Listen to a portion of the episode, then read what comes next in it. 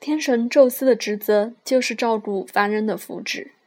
同样的，木星也会将个人的意识延伸至火星的自我中心之外，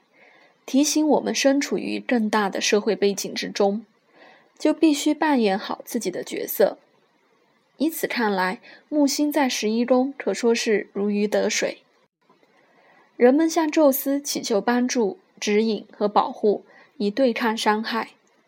木星落入第十一宫的人和的朋友和团体也会向他们寻求同样的支持和鼓励。相反，他们也可以透过这样的社会互动，扩展并延伸个人的视野，更进一步的领悟人生的意义。木星在第十一宫的人，可能是朋友或团体眼中的导师、英雄，或是会把朋友和团体视为自己的保护者和救赎者。木星落入第十一宫的人，时常会去参加推动人道主义或平等主义的团体，或是让所有成员都能够成长并扩张自我的团社团。他们的想法通常都能合乎最新的潮流。跟得上进步的社会趋势。木星在此的困难相位，则代表期望或理想过高。但是，当团体无法解决所有的问题，或是无法快速消灭世界上的敌人时，他们就会感到失望，但不会因此一蹶不振，反而会转移到下一个目标或是组织中，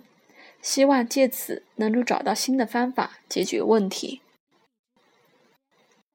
木星在第十一宫，代表不停的扩张社交圈，朋友会来自不同的文化或国籍。对有些人而言，则是必须把行程表排满，看是要去参加米克贾格的生日派对，还是受邀去瑞士圣摩里茨度个周末。非得有这样紧凑的行程表，才能让他们感受到生命的意义。有些人可能会过度参与社交活动，或是生活圈与朋友有复杂的牵扯，导致他们浪费了太多的精力，无法无法好好的投入到其他的生命领域。木星和第十一宫都关心如何超越自我，因此这个位置的人通常都不缺乏人生的理想和目标，总是将目光放在前方。他们一旦达成一个目标，下个目标马上会出现。